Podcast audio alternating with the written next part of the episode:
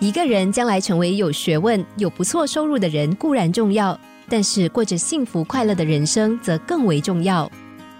我们应该教导孩子正确的读书观念是：求学的目的并不是为了应付考试，或是毕业之后能够谋求高官厚禄和待遇优渥的工作，而是在于学以致用，将自己所学和人生充分结合。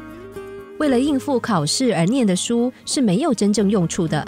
倒不如让孩子扩展视野，多看看大自然的四季变化，多看看外面广大的世界，从中了解生命的可贵。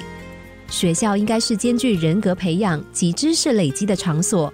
如果学生对自己的志趣茫然无知，踏入社会之后就会无所适从，更不知道如何施展抱负。富兰克林曾经说过一个讽刺笑话。